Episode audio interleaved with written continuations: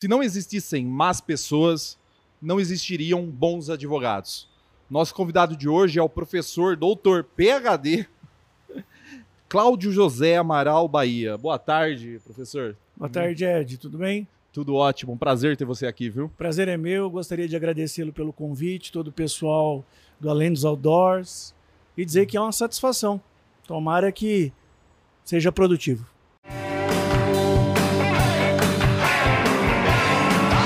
Além dos outdoors.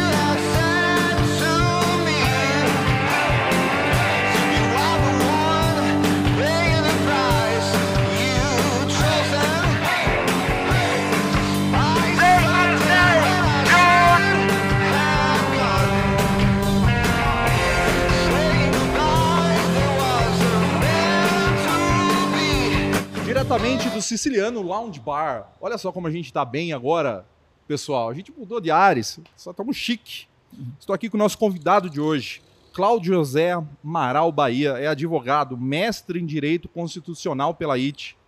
Ele é um advogado que realmente é doutor, porque tem doutorado pela Pontifícia Universidade Católica, além de um pós-doutorado, PhD, é, para a Universidade de Coimbra. Como nós estamos chique, é, professor. E eu vou começar aqui falando do seu livro. Certo. Que além de tudo, ele está lançando um livro aqui, ó, Constitucionalismo Abusivo e Crise Democrática. Certo? E nesse livro, eu tive o prazer de dar uma olhada nele hoje. É, e eu quero começar, professor, te fazer uma pergunta bem peculiar que eu tirei do seu livro. Os tempos estão difíceis? Com toda certeza. Talvez nunca estiveram tão difíceis, né? É, pela crise que nós temos enfrentado aí do modo de produção capitalista. Eu penso que quando nós falamos em tempos difíceis, é, na nossa contemporaneidade, nós temos que entender que isto é fruto é, do agravamento da crise do modo de produção capitalista e dessa ideia neoliberal mais acentuada que acaba então distanciando as pessoas economicamente, socialmente, moralmente. Então eu tenho ali um desligamento de pertencimento a um determinado grupo e com isso eu tenho abismos, né? Que são os exemplos, infelizmente, que temos visto nos últimos tempos.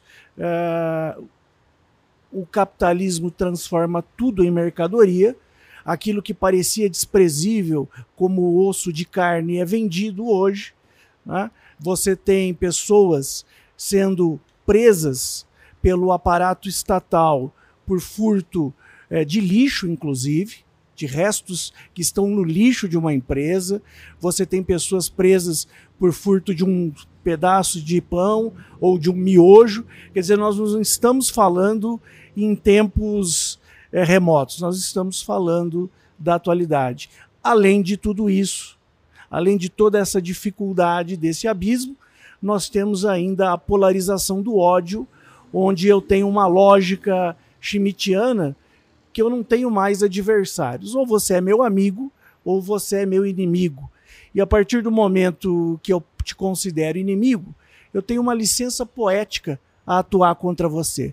Porque o inimigo pode ser derrotado, o inimigo tem que ser combatido.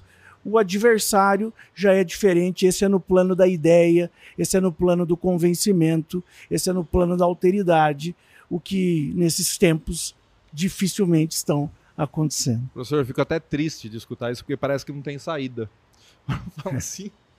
Porque realmente, é, eu vi um dado essa semana que me assustou muito: que os cinco brasileiros mais ricos têm o mesmo que os 100 milhões de brasileiros mais pobres.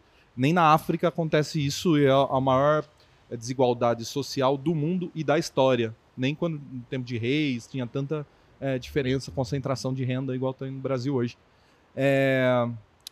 Tem saída isso? Ou a gente é para casa chorar? Olha, chorar faz parte. Mas eu diria que se existe o pessimismo da razão, uhum. como você está dizendo, existe também o otimismo da vontade, né, da necessidade de transformação. Eu penso que é um momento fértil de reflexão. Né? Primeiro, por que, que ele é meu inimigo? Tá? Este é um ponto. Segundo, por que, que tão poucas pessoas têm tanto poder de convencimento a comandar outras milhões de pessoas com menos posses? Como, como isso funciona? Eu tenho que questionar essa lógica. Né? E eu tenho que entender que por trás dessa lógica existe todo um aparato estatal montado na propriedade privada e no sistema penal tributário. E com isso eu consigo que uma pequena parcela da população se afaste da maioria e tenha ela sob controle. Eu controlo as pessoas por meio de contrato, eu controlo as pessoas por meio do direito penal. Então, com isso eu consigo que poucos, que são aqueles que têm força, que têm voz, que têm lobby dentro do Congresso, façam as leis do seu interesse, do seu prestígio, da sua aplicação, e com isso alige do debate é, um segmento muito mais significativo do conceito de povo brasileiro. Mas há de se pensar também que nunca as minorias estiveram com tanta coragem, os grupos vulneráveis, de enfrentamento. Não podemos deixar de citar o grupo LGBT, né, o advogado Paulo Iotti, que tem é, acionado constantemente o Supremo Tribunal Federal, conseguiu que, dentro do conceito de racismo, é, fosse é, ingresso a questão envolvendo a homofobia, uhum. a transfobia, nós temos o reconhecimento do casamento homoafetivo. Então, se nós estamos de um lado pessimistas, evidentemente por toda essa tristeza que nos envolve enquanto sociedade, nós não estamos parados. Há uma grande resistência há uma grande luta, e é nessa resistência e nessa luta que se semeiam e florescem né, as saídas para amanhã. Entendi. É, tivemos pérolas aqui, o pessimismo da vontade e o otimismo da razão. Isso é, é... na verdade, isso é gramsciano. Como? Antônio Gramsci. Ah, tá, porque sabe de onde eu conheço isso? Engenheiros da Havaí. Assim, eu tenho cultura mais pop, eu não sou tão erudito quanto o professor. É, professor, uma coisa que dá para notar muito ao pegar o seu livro na mão são as obras de arte contido nele. Aqui, essa da capa é sensacional, é maravilhosa, as internas também. E eu li aqui na, na dedicatória e na contracapa também, é, que são do seu tio. Sim. Estão aqui. Exatamente. Né? É, do, é do tio dele. Qual que é a história aqui que você teve, que você teve até aqui a, a a brilhante ideia de colocar ele aqui junto no seu livro também. Então, a... isso foi interessante pelo seguinte, né? Eu sou filho único. A minha mãe veio da Itália, uhum. pós Segunda Guerra Mundial, é, com a mãe dela, com a irmã e meu tio já estava aqui. Uhum. Foi prisioneiro de guerra. Então todos eles vieram é, morar no Brasil. Então, começa daí, né? Uhum. Eles estudaram na primeira faculdade contemporânea, que é a Faculdade de Bolonha. De 1088, essa Meu faculdade. Deus. Meu tio fez engenharia, minha mãe fez medicina. Nenhum dos dois pôde completar o curso no Brasil. Cada um deles faltava um ano para completar o curso. Uh, mas como a guerra havia recém acabado e eles eram italianos eles sofriam discriminação. Com certeza. Então não puderam concluir o curso. A minha mãe foi ser enfermeira e o meu tio foi ser chefe de cozinha. Inclusive, um dos quadros aí expostos no livro demonstra isso. Foi trabalhar na Ford do Brasil, coordenar lá toda a cozinha dos mais de 8 mil funcionários que ali trabalhavam à época já, anos 60, anos 70. Paralelo a isso, ele se dedicou à pintura e ele fazia quadros é, brincando com a realidade. Né? A capa você pode ver que é uma garrafa de. Uma garrafa de Coca-Cola. Exatamente. E pessoa... Com animais mortos. Isso, é o capitalismo, né? Uhum. Retratado, é, para mim, muito claramente. E uhum. outras situações, tem um quadro dele ali, a pessoa lavando roupa no, uhum. numa comunidade, né? Na verdade, numa favela. Uhum e ela não tem máquina de lavar, ela não tem nada, mas ela tinha lá uma antena de televisão já. Ah. Que transportando para os dias de hoje é mais ou menos isso, né? Eu não tenho muitas coisas que são mais importantes ainda, mas eu tenho lá não a internet, porque hoje ela é um direito fundamental, mas eu tenho lá o meu joguinho especial, alguma outra coisa que acaba suplantando aquilo que é mais importante, aquilo que é mais necessário, aquilo que fomentaria a cidadania que foi tão preconizada aí desde 5 de outubro de 88. Legal. É, você é bauruense? Você nasceu em Bauru? Não, eu sou de São Paulo. Você nasceu em São Paulo, veio para Bauru, como em que foi 1986. O meu pai é bauruense. Seu pai é bauruense. Então, depois que em 86 ele sofreu um, um assalto à mão armada no centro de São Paulo, na Praça da República, aí ele desistiu de continuar em São Paulo, já era aposentado da prefeitura e retornou a Bauru e eu vim então com a minha família para cá e comecei meus estudos no São José. No São José. Legal. E aí, é, uh, nunca mais saiu daqui? Não. Nunca mais. É... Desde então, estou aqui. Sou mais bauruense hoje é. por tempo do que paulistano. É, legal. E aí estudou. É, é... Você estava me contando antes da entrevista que você chegou a ser seminarista. Aos 16 anos eu fui para o seminário. Sim, 16 anos. Aqui em Bauru, uhum. do lado ali da igreja São Judas Tadeu, uhum. ali no Estoril. Fiquei Sei. por dois anos. Então fiz um pouco de teologia, um pouco de uhum. filosofia, mas é, assim que acabou o colegial, eu saí do seminário e decidi prestar faculdade de Direito e prestei aqui na instituição Toledo de Ensino. Onde você é professor hoje? Onde eu não só professor, mas onde eu fiz especialização, eu fiz o mestrado e eles que me abriram a oportunidade, né, me deram uhum. uma bolsa para fazer o doutorado na PUC em São Paulo, porque na época ainda não tinha doutorado aqui. Hoje já tem. Hoje tem. E também me auxiliaram, evidentemente, a questão é, do pós-doutorado. Nós fomos em quatro professores da IT. Quer dizer, ela é uma instituição muito pluralista e que dá respaldo total aos seus docentes na pesquisa. Na pesquisa. O que, o que no Brasil falta muito, né? É, no Brasil, a, a, a pesquisa é restrita a esses centros que ainda fazer algum tipo de pesquisa. Não tem pesquisa fora da universidade, praticamente, né? É, outra coisa que eu observei muito no seu livro é que no começo aqui tem muitos agradecimentos, né? E aí eu fui ler os, os agradecimentos comuns que normalmente os autores fazem, né? É, para a família e etc. Aí eu chego no momento que tem muitos agradecimentos para as pessoas que te cuidaram quando Sim. você tinha Covid.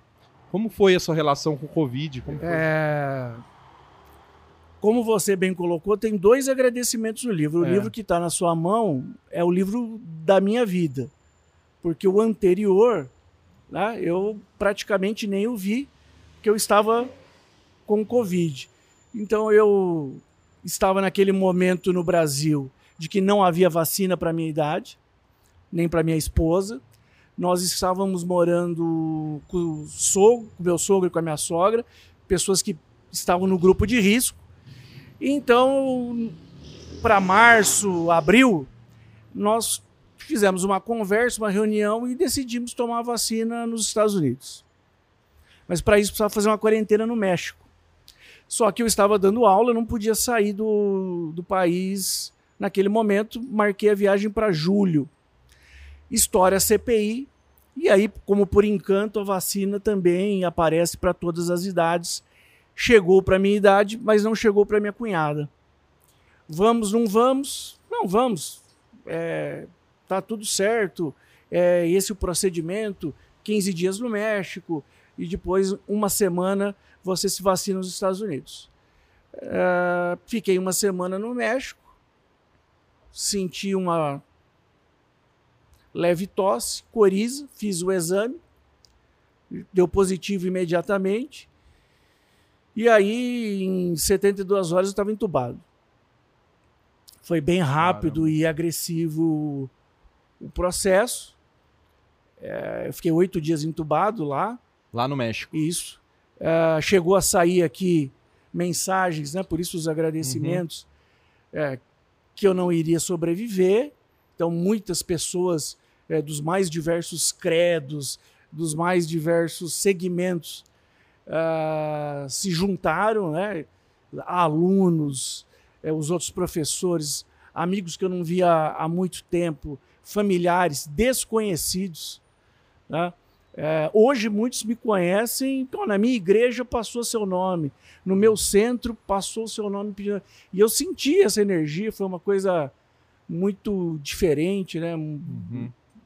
E acabei me recuperando. E curioso, né? Eu tenho que agradecer aqui também ao Ricardo Spessotto, hum. porque ele vendeu livros, né? Durante esse momento e eu completamente né, fora de ação e ele por esponte própria fez os livros, entregou para cada pessoa, não deixou a, a coisa deixou parar. parar. E aí quando eu volto, eu falo eu preciso fazer um outro agradecimento. Eu preciso uhum. agradecer estar vivo, uhum. mas em especial agradecer a pessoas. E aí, quando você me fez a primeira pergunta lá, uhum. uh, se é possível sair desses tempos difíceis, esses agradecimentos, para mim, são a prova que sim, sim, é possível. Porque aí tem uma pluralidade de pessoas que pensam completamente diferente de mim. Uhum. Tem pessoas que não são minhas amigas, que nós tivemos embates. Sim. E essa minha situação acabou procedendo a uma união assim que eu confesso que eu não esperava. A hora que eu liguei meu celular, a quantidade de mensagem, de gente perguntando. Então eu, eu precisava escrever, eu ia escrever mais, uhum. mas como o livro estava pronto, eu, o máximo de folhas que podiam ser enxertadas eram essas. Foi. Eu queria contar outras histórias, quem outras sabe histórias. um próximo, livro só para isso. Um próximo, um livro de memórias. Pode ser. Todo mundo que, que tem a cultura que o professor tem, doutor, é, escreve depois um livro de memórias, né? Para contar é. o que é. viu da vida. Olha, eu acho que o que eu vi da vida é isso. É, né? Generosidade. Hum. É... Professor, vamos falar do assunto que o livro trata também, que é uma, da, da questão da, da Constituição de 88, né, mas do risco da, que a Constituição corre. É, você acha que, que há uma, uh, espaço no Brasil para uma ruptura democrática? Espaço sempre haverá, né? Porque nós temos. E eu não vou culpar ninguém por isso, é uma questão situacional, né? Uhum. Mas nós não resolvemos o nosso dilema com a ditadura militar.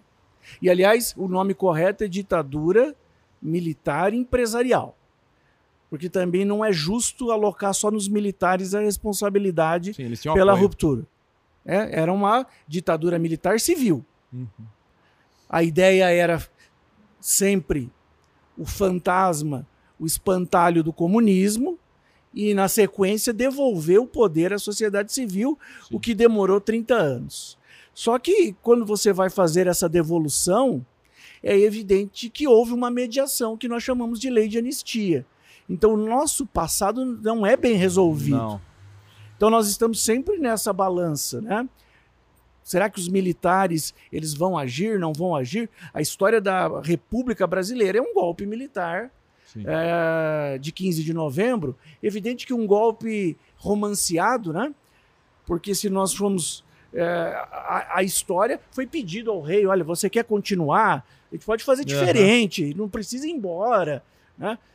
Mas, enfim, não pode se deixar de mencionar que houve um golpe. E, e, eu penso que nós precisamos retomar a chamar as coisas como elas são. Foi um golpe militar, empresarial. Não foi um movimento constitucional, não foi. É um golpe. Nós temos que encarar isso de frente. É um golpe. E foi mal resolvido mal para ambos os lados. Né? E os democratas, ou aqueles que se achavam democratas, quando retoma-se a democracia, também são culpados pelo estado de coisas atual. Né? Porque nós temos aí uma grande alienação da população, que não pode ser debitada somente aquele período. Este período de democracia falhou também. Falhou em trazer as coisas mais básicas ao cidadão.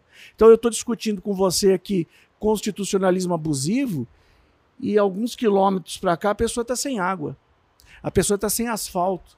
Como é que eu vou convencer que a democracia constitucional, maior. liberal e todas as suas instituições são um benefício e que ela tem que sair à rua para combater um governo proto-fascista? Não vai acontecer isso.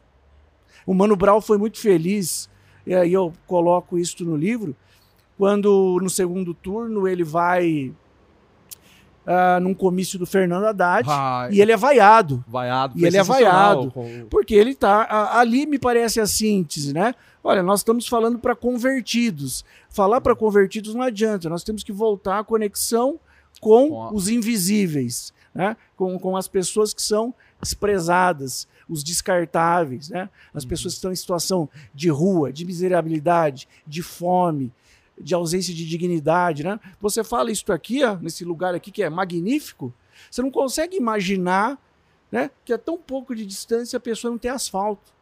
Sim. Então ela tem que lidar com a terra dentro da casa para não sujar a comida, para não sujar aquela pouca roupa que ela já tem.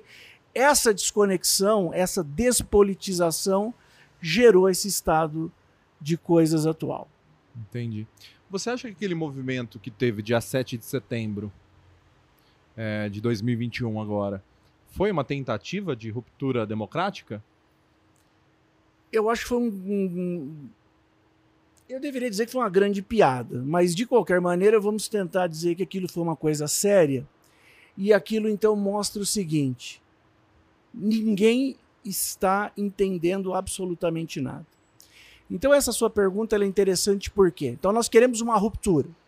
Então nós vamos pedir ah, a volta então da intervenção dos militares ao poder. Sim. E essa balela, né, do artigo 142 que os militares funcionariam como poder moderador. Sim. São são um descalabro.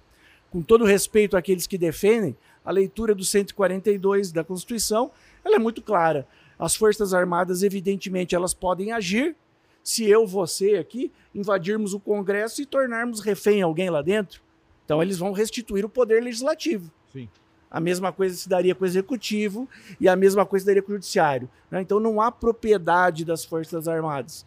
Por uma questão de distribuição constitucional, quem decreta a guerra é o presidente da República. Há de referendo do legislativo.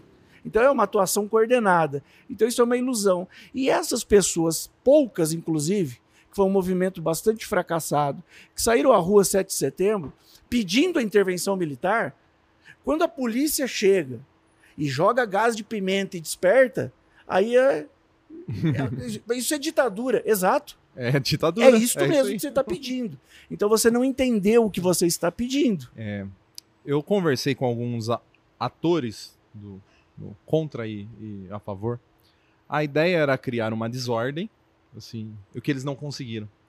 É, e, o, e diz lá quem era contra que o Supremo conseguiu desarmar a bomba antes, prendendo os caras que Sim. o coronel da, da, da, da PM paulista que falou, prendeu. O Zé Trovão que tá, falava, prendeu. Todo mundo que começou a falar começou a prender. E o presidente Supremo, então, falou com o comandante do Exército, falando assim: se houver invasão do, do Congresso, do Supremo, eu o convocarei para re- restabelecer a ordem. Serei atendido? Porque se ele falasse que não, o golpe estava dado. Sem dúvida. E o comandante do Exército falou assim: claro, assim que você chamar, a gente vai. Você tocou em outro ponto, É. desculpe interrompê-lo, mas que eu, eu preciso falar para não esquecer. O único crime que é punível na forma tentada e não existe na forma consumada é o crime de lesa majestade ou de lesa pátria. Então o golpe é um crime. Mas uma vez que ele foi dado, eu não tenho como punir, porque você é o novo presidente. Exatamente. Então, essa dinâmica ocorreu. E, e eu diria não só, ah, o Supremo atuou muito bem, diga-se de passagem nesse caso, mas há de se convir que foram utilizados inocentes, úteis. Inocentes, úteis. Zé Trovão, o caminhoneiro que não, tem, tem caminhão. Viu? A daqui saiu ônibus é, para Brasília. Saíram três ou quatro ônibus Eu acredito do Habib's aqui. que existam pessoas de boa É. fé. que estão indo para lá pensando que vão melhorar mesmo. Eu não acho isso que vai- são vai- fascistas. Não. Eu não acho que eu posso dividir o país dessa maneira, mas é necessário resgatar aquilo que essas pessoas diziam em 2018. Eu não tenho político de estimação, então não tenha. Se não seja seletivo. Exato, não seja seletivo. É Uhum. um absurdo nós estarmos discutindo se as crianças têm que ser vacinadas. Isso estava decidido no regime militar. No regime militar. Não, eu era vacinado na escola é, sem avisar minha mãe. Era obrigatório. Não, chegava lá, metia vacina e ia embora. E não tinha para quem É. reclamar. Quer dizer, é, é, falta o entendimento, infelizmente. Você tem, de um lado, ah, um avanço extraordinário da rede digital, que te possibilita isso que nós estamos fazendo hoje aqui, Sim. e que chegue longe.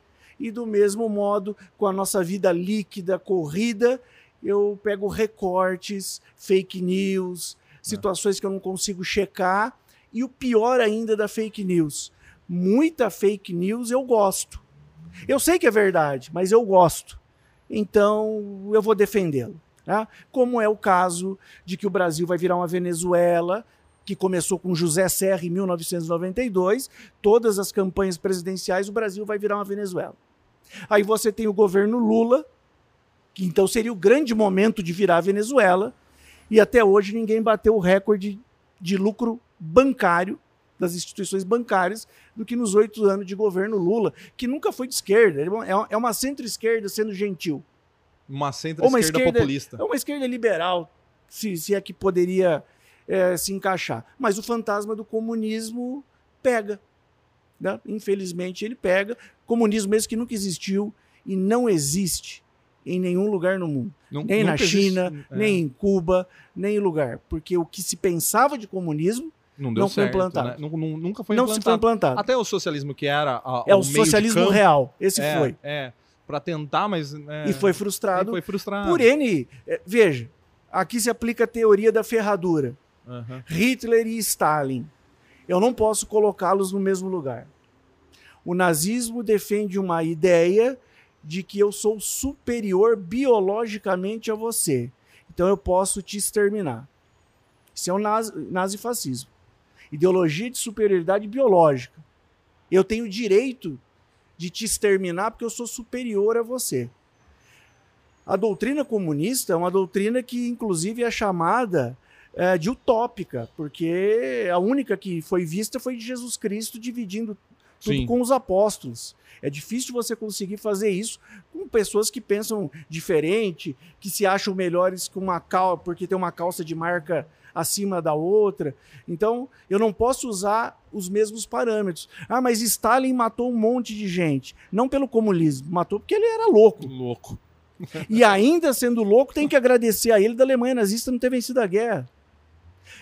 De outro lado, muita gente endeusa Churchill. Sim. E a política inglesa na época exterminou milhões nas colônias. Ninguém fala disso.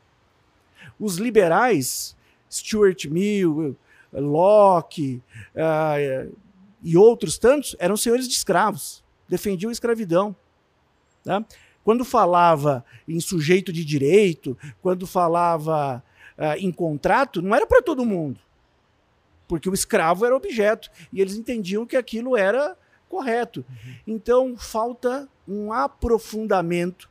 E eu venho repetindo uma ideia de um professor da PUC de São Paulo, professor Pedro Serrano. Conhecimento não tem dieta, não tem restrição. Você tem que ler tudo, inclusive aquilo que você não gosta, para você poder, por si mesmo, entender qual é a mensagem e fazer a sua crítica e não acabar comprando muitas vezes essas críticas. eh, por exemplo, Marx é comunista. Se você pegar a obra inteira dele, ele tem um panfleto que chama ah, Manifesto do Partido Manifesto Comunista, Comunista. que é 1% da obra dele que foi direcionada à análise do modo de produção capitalista. Ele fala do capital. O comunismo ele não escreveu, porque o comunismo era um futuro. E ele não tem essa escrita. Ele tem a escrita do presente. É, eu da gosto mais realidade. do, do Angels. Angels. O Engels é fundamental com o livro A Realidade da Classe Trabalhadora na Inglaterra, Sim. quando ele mostra a dura realidade e os pequenos proprietários, a pequena propriedade privada, como isso pulverizou a sociedade, como eu perdi a noção de ser tecelão, eu não tenho mais uma guilda de tecelões, eu tenho proprietários, então eu- nós eh, começamos a É. não nos pertencer a uma coletividade. O que eu fico muito preocupado aqui no Brasil é a falta. Parece que a gente vive numa ilha, sem comunicação externa. Por, por exemplo, nessa questão da vacina para crianças de 5 a, a 10 anos aí. É, tudo bem, nós não somos o único país que tem Covid, nós não somos o único país que tem vacina. O que o resto do mundo está fazendo? Ah, os Estados Unidos está vacinando a crian- as crianças deles há muito tempo. Eles, será que eles. A gente, a gente sabe mais que os caras? Tipo Assim, será que eles estão errados? E, o que está acontecendo? As crianças estão morrendo lá? Eles estão dando a mesma vacina que a, que a gente. A gente vive, às vezes, é, eu converso com muitos amigos que, que são da administração pública. Ah, eu tô com esse problema. Eu falei assim, viu, vai até na cidade vizinha. Eles devem ter o mesmo problema que você. E já deve ter passado por isso, resolveu. Vai lá ver. É a mesma coisa do dos problemas brasileiros. Olha pro resto do mundo, vê o que tá dando certo. É, No programa passado, eu estava conversando com um economista, o Reinaldo Cafeu, inteligentíssimo. E aí nós estamos falando da questão da previdência. Assim, a gente copiou a previdência. três países do mundo só têm o mesmo sistema previdenciário que nós, né? Nós, a Argentina, quebrada, e o Chile, que quebrou o sistema previdenciário. Assim, será que não vimos isso daí antes, né? Que assim, só restou a gente? É, Então eu fico muito preocupado com. Assim, Poxa, é só olhar para o resto do mundo. Sim, Vamos olhar para o resto do mundo. Agora eu queria, eu queria falar, professor, do, do principalmente do da justiça militante, da justiça que tem lado político, da justiça que que é, tenta fazer é, possibilita até uma leitura da Constituição a ao seu modo, a, a- que dá que faz com que torna realidade é, judicialmente aquilo que ela queria do executivo, entendeu? Substitui o executivo. E eu vou dar exemplo. o, o senhor chegou a ler a condenação, por exemplo, do Lula? sim. Lula foi condenado por conjunto é, de indícios, né? E não por, por provas. É, mas isso aqui no Brasil não cabe porque nós temos o famoso direito positivo, mas fora no, no- na, na Europa, é, nos países nórdicos, é usado o conjunto indiciário para condenar principalmente crimes de colarinho branco, essas coisas assim, porque é muito difícil ter provas contra, quanto a isso. Qual a sua opinião sobre isso? Você acha do- no, na no- no âmbito do direito mesmo? Olha, o que a gente tem visto nesse caso em específico, Uhum. que foram quebradas até as regras de direito positivo, né? Numa Uhum. combinação entre judiciário e Ministério Público, ah, com outros atores que curiosamente não são mencionados, para alijar um candidato da disputa eleitoral. né? Isso me parece que ficou bastante claro. E hoje no Brasil você tem que ter um cuidado, né? Eu estou falando agora aqui que eu entendo que o processo está incorreto e eu já vou sair daqui como comunista, petista, lulista, esquerdista e todos os adjetivos, né? Mas eu, eu tenho um dever ético como ah, estudioso do direito para dizer que o devido processo legal, no caso do Lula, foi escandalosamente quebrado. Agora, o problema para mim, e eu sempre disse isso em sala de aula, nunca foi o Lula. O Lula sempre foi bem assessorado. Sim. O Lula optou por ficar preso e não usar tornozeleira e sair para prisão domiciliar. Isso é opção dele. O que ninguém olhou foram os mais de 140 mil invisíveis do estado de São Paulo que respondiam processos de liberdade e foram presos em segunda instância porque o Lula foi preso em segunda instância. Problema não é o Lula, o problema são os invisíveis, os indesejáveis, aqueles que eu não quero perto, né? E muitas pessoas com esse ódio, com essa polarização, com essa santificação, né? Quando você trata um presidente da República por mito, então você está santificando. né? Você está tirando qualquer defeito, você está sendo seletivo. Então você entra numa ideia de vale tudo. Só que quem é atingido são as próprias pessoas que defendem ele. Veja o caso, deputado Daniel Silveira foi preso. Preso. Ele foi lá. Não quer nem saber. Saro Winter foi preso, ele foi lá. Zé Trovão. Estão todos aí à sorte. Precisando do quê? Do sistema judicial correto. Porque se o sistema judicial tratar eles como tratou o Lula, eles não saem da prisão. Então nós não podemos ter nem um executivo vingativo, nem o legislativo vingativo e nem o judiciário vingativo. Nós precisamos voltar a reencontrar um reequilíbrio das funções do poder, a harmonia que é pregada no artigo 2 da Constituição Federal, para que nós avancemos. Né? Não tem problema nenhum. Ele, o presidente da República foi eleito legitimamente. Uhum. Ponto. A agenda dele é, é neoliberal. Ponto. Direito dele. dele. Ele tem um contraponto que é o Congresso, onde outras forças vão negociar aprovações de leis ou não, reformas e etc. No governo dele não existe. Ele tem Por... 80% do Congresso votando junto com ele o tempo todo. Então, mas mesmo assim não aprova as reformas. Porque quem manda no Congresso, acima do presidente, são os lobbies, né? Então tem as bancadas de interesse, então aquilo que é de interesse passa rapidinho. Então, mas veja o seguinte, sabe qual é um fenômeno complexo uh, no caso do bolsonarismo? E que na minha ótica atrapalha o próprio presidente da República na execução, não é o orgânico. Ele tem segmentos espalhados. Ele tem o segmento religioso, o segmento rural, ele tem o segmento da bala e outros segmentos. Mas esses segmentos não se conversam. Eles não têm pautas em comum.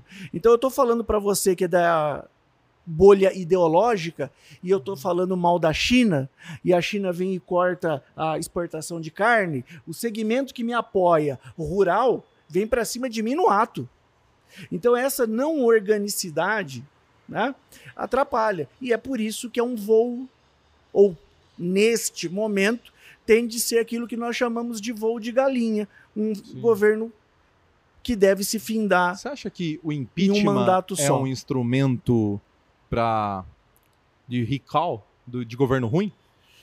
Ele foi colocado talvez com esta intenção, porque veja, quando a gente volta a, a 1986, quando se chama e se inicia a Assembleia Nacional Constituinte, a ideia era transformar o Brasil num sistema parlamentarista. Toda a nossa Constituição, se ela for olhada com mais, uh, de uma forma mais detida, minuciosa, se perceberá que ela é uma Constituição com viés parlamentarista. Mas no momento chave, quem quer deixar de ser presidente com poder? No Ninguém. parlamentarismo, o presidente ele é chefe de Estado, ele representa o Brasil, representaria, né? O Brasil internacionalmente, mas quem de fato governaria seria o primeiro-ministro, e primeiro-ministro é, é volátil, é o parlamento que comanda. E nós somos muito personalistas. Sim somos personalistas, paternalistas, a gente quer um, um, Deus vingador que desça dos céus Exato. e faça tudo por, por nós. Né? O varre, varre, vassourinha do Jânio, é. 50 anos em 5 de Juscelino Kubitschek, nós temos o Caçador de Marajás, é, que foi o Collor, Collor, Pai dos Pobres, Getúlio Vargas, uhum. o, o, Mito, uhum. né? nós temos tudo, nós temos adjetivos para todos os candidatos que concorreram à presidência. Então há esse personalismo. Então, a retirada de um presidente é muito difícil. Teria que ser por impeachment. O que nós estamos vendo desde o primeiro presidente eleito? O impeachment ele virou um instrumento banalizado. Né? Então, a presidente Dilma foi retirada do cargo por pedalada fiscal, que todos os outros presidentes, incluindo o atual, já fez. É. Então, o impeachment virou uma incógnita o erro de da... é incompetência, de não popularidade? Não dá para saber. O erro da Dilma foi perder o Congresso. Né? Você, no cargo de presidente, não, ter, não conseguir ter um terço dos deputados na sua mão, é, é incompetência política, né? Sem dúvida. É, aí, não tendo o Congresso, acharam qualquer. Se não fosse por pedalada, ia achar outro Ou motivo lá. Outro. impeachment. Exato. Para com isso. É, o erro dela não. não Primeiro se decidiu ah. que ela seria empichada. Aí depois acharam um motivo. É lógico que isso. E isso foi ruptura de diálogo político. Uhum.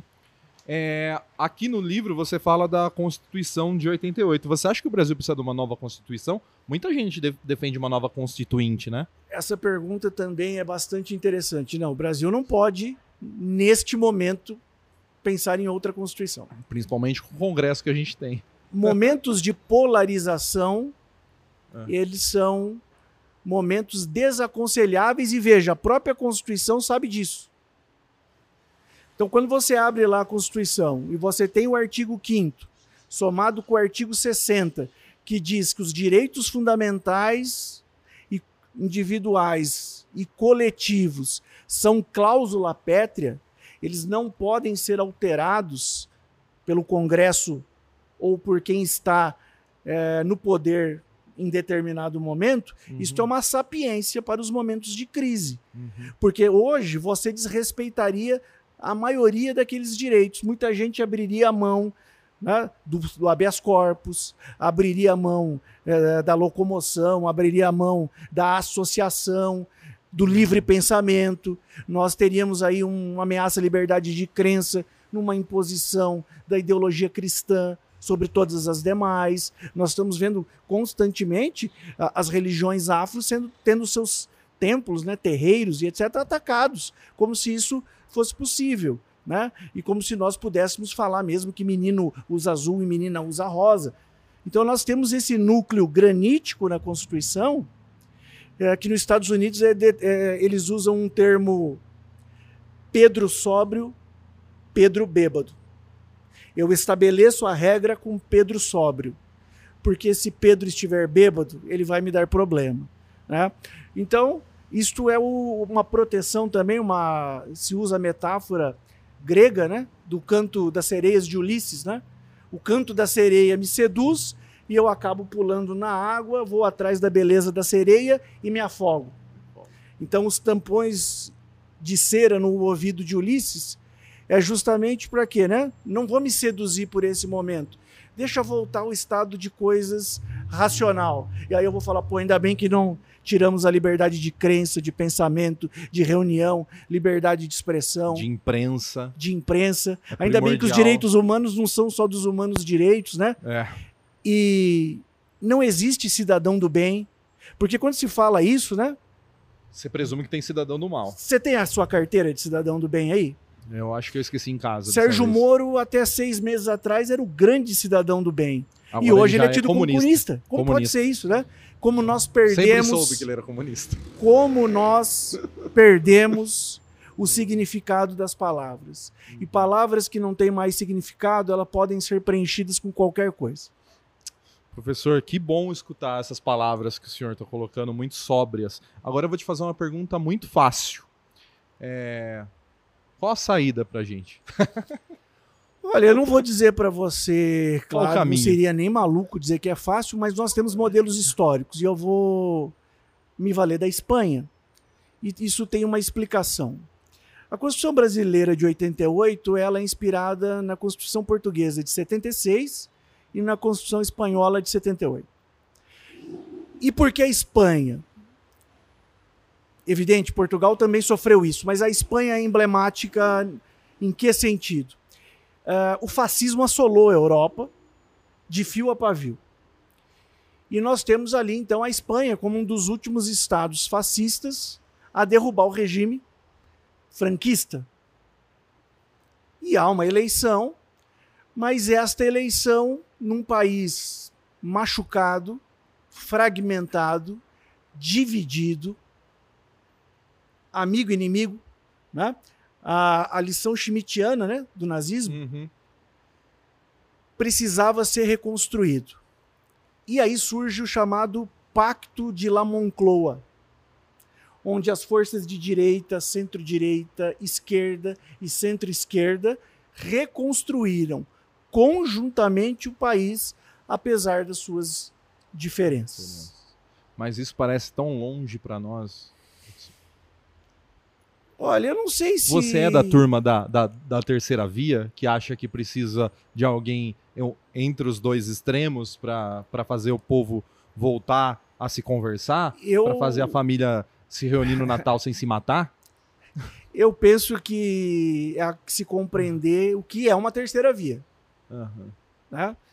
É, porque me parece que também é outro nome que está aparecendo sem o seu significado correto. O que o país precisa é pacificação. Pode ser a primeira via, pode ser a segunda, pode ser a terceira.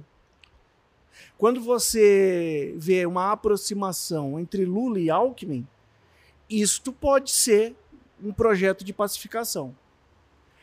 É, projetos completamente diferentes, com representantes diferentes, com seguidores diferentes que poderiam se unir em prol do país. O presidente Bolsonaro poderia fazer a mesma coisa. Isso não é uma prerrogativa do Lula. Né? Precisa ver se o presidente Bolsonaro tem a disposição de fazer a É só o pacificação. Bolsonaro trazer o Freixo para ser vice do PSOL. É. Aí juntam os dois. Olha, eu vou lhe dizer que o PSOL tem atuado de uma maneira bastante coerente e longe de radical. Não, não é muito radical. Não, não é, teriam outros setores bem Tem- mais radicais que o, que Tem- o próprio É, PSOL. não, ele joga quadros- de acordo com a que- institu... e- Ele vai de acordo com a institucionalidade. É uma Uhum. esquerda institucional. Não dá para dizer que é uma esquerda revolucionária. Aqui existe essa confusão. Uhum. E, e- e não seria. Claro que o presidente Bolsonaro não vai a este ponto, porque isso é negar que o grupo que ele representa. Mas É. ele pode fazer um aceno a um vice muito mais tranquilo, Sim. certo? Agora, a De terceira repente, via, uma mulher, né? olha, é é, são passos que poderiam ser dados, né? Você tem Simone Tebet aí que, que, que Simone teria Tebet. muito mais proximidade com ele do que com qualquer outro lado. O que não dá é para você chamar de terceira via qualquer coisa. né? A terceira via ela precisa ser uma coisa sólida. A terceira via não é um terceiro candidato entre dois. Sim, Ela tem que ser uma terceira ideia. uma terceira ideia. O pessoal que quer a terceira via tem um nome na ponta da língua já, falando fora do eixo político, que é a dona do Magazine Luiza, a Trajano lá. É Luísa Trajano, né? Sim. É, falam que, é- que no momento certo ela seria a, a candidata da terceira via, entendeu? Empresária de sucesso, mulher, com formação acadêmica, formação no mercado, com aceitação dentro do, da- do, do mercado, né? Do, do- Sem do- do dúvida. pessoal sem dúvida. E com um apelo social. Ela porque tem, ela tem uma, um apelo muito social ela tem grande. capilaridade. Ela tem capilaridade. capilaridade. A seria terceira via ou terceira ideia, ela precisa ter capilaridade. Não adianta aparecer Dória, Ciro Gomes e gritar, espernear e falar se aquela pessoa lá que está sem água É. não tem conexão com ela. E esta senhora, com a sua empresa, ela chega lá naquele bairro para entregar um tanquinho. É. Isso é capilaridade. Na verdade, ela teria. Ela teria uma passagem aí, mas não sei se ela quer também, viu? Porque, meu Deus. Chega a ser quase a gente desejar o mal para ela, É, né? desejar o mal pra ela. Gente, esse é o livro do professor. É, Paulo, tá pegando aqui bem? Pega naquela? Melhor naquela? Professor, como eu faço para comprar esse livro? O livro está sendo comercializado pela própria editora Espessoto, né, pela internet, pela Amazon e aqui em Bauru pela Jalovi e pela Empório Cultural. Ah, que legal. É, é uma reflexão muito interessante sobre. é, eu cheguei. Eu li bastante, viu, professor? É, principalmente sobre o Estado democrático da- do, do país e a, e ameaça, assim, faz uma, algumas reflexões. É cheio de citações musicais. Sim, Eu, a, a cada capítulo tem uma citação de uma música diferente, muito do, do, do rock brasileiro, né? sim. Você gosta bastante? de- Sim, eu cresci no- nos anos 80, então Ah. é a minha referência, né?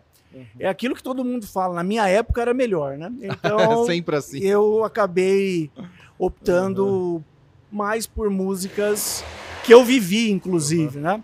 E, e eu queria complementar isso, além da música, Aham. eh, você deve ter percebido que o livro ele tem um sem fim de notas de rodapé. Sim, muitas, muitas, muitas. Isso foi proposital e eu acho que isso às vezes passa despercebido. É o ponto mais importante do livro são essas notas de rodapé. Porque agora que nós estamos falando aí na Marvel de multiverso, né? Sim, É o multiverso são essas notas de rodapé. Porque Às elas vão te levar para a direita, para a esquerda, para o centro, para a filosofia, para a sociologia, para outros lugares. Elas são fundamentais e por isso que eu, eu me permiti é, colocá-las de maneira notas- super extensa. As notas de rodapé são maiores do que o próprio texto. Exatamente, e de propósito, porque você veja o seguinte: nós falamos hoje tanto em Estados Unidos, né? Sim, Os Estados Unidos, na questão racial, tem uma decisão da Suprema Corte eh, que extinguiu um processo porque negro não era pessoa. Só pessoa é sujeita de direitos. E esse processo foi extinto. Tem várias decisões da Suprema Corte norte-americana uh, terríveis em relação à questão racial. A última delas foi os separados, mas iguais. Não tem problema você ficar para lá e eu para cá, desde que seja o mesmo ensino. Então eu estou te ensinando gramática e aqui só tem brancos e lá só tem negros. É a mesma gramática que eu estou te ensinando, é possível. Eles foram resolver isso no final da década de 70.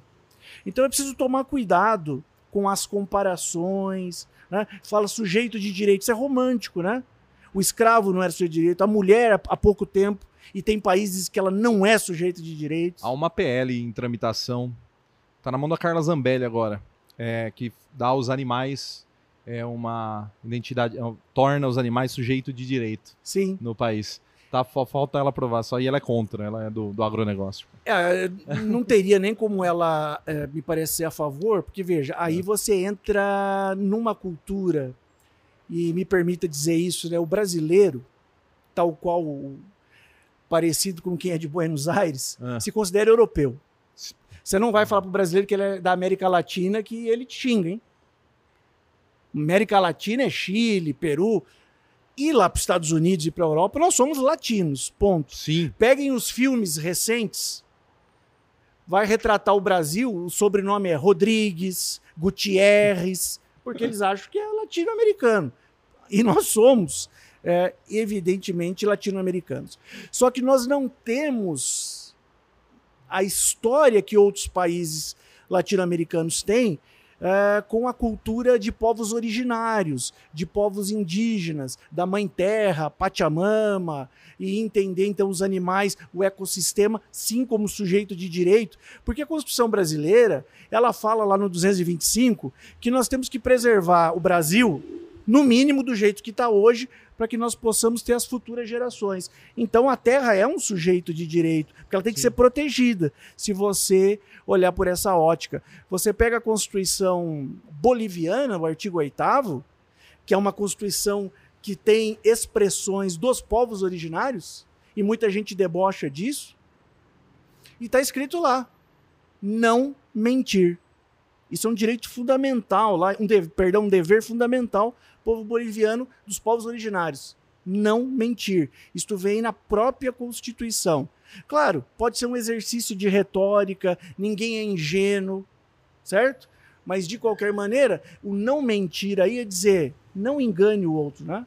Não é não mentir no sentido de que estou aqui com a Anne Frank escondida, e então não vou mentir e vou abrir a porta. Por... Não, isto não é mentir, isso é ser idiota.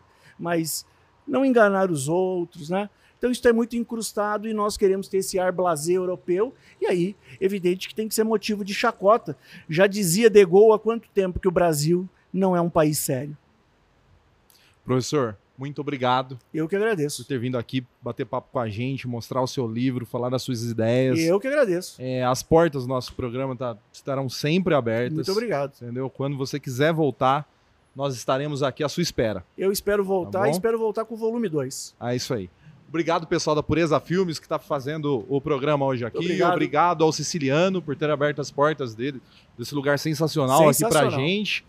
Tá? A gente, nos sigam no YouTube nosso canal tá bombando, Paulo.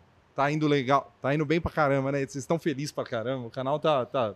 A gente tá trazendo pessoal igual o senhor aqui e muita gente assistindo. Pronto, assim. já chamou de senhor. Ah. Tava demorando. Ah, eu chamei até agora de professor, doutor, PHD. Já tava difícil, mas senhor aí. É, e nós estamos tendo mais do que a gente acreditava de, de resultado, então está indo muito legal. Estamos também sendo retransmitido pela, tem que lembrar de me falar isso toda vez, pela Cultura Regional Rádio, todas as sextas-feiras às 10 horas da noite, tá? Outras rádios vão entrar, mas por enquanto quem já está transmitindo a gente é a Cultura Regional. É...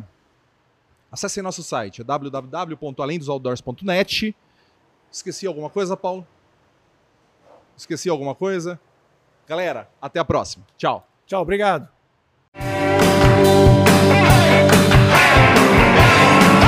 Além dos outdoors.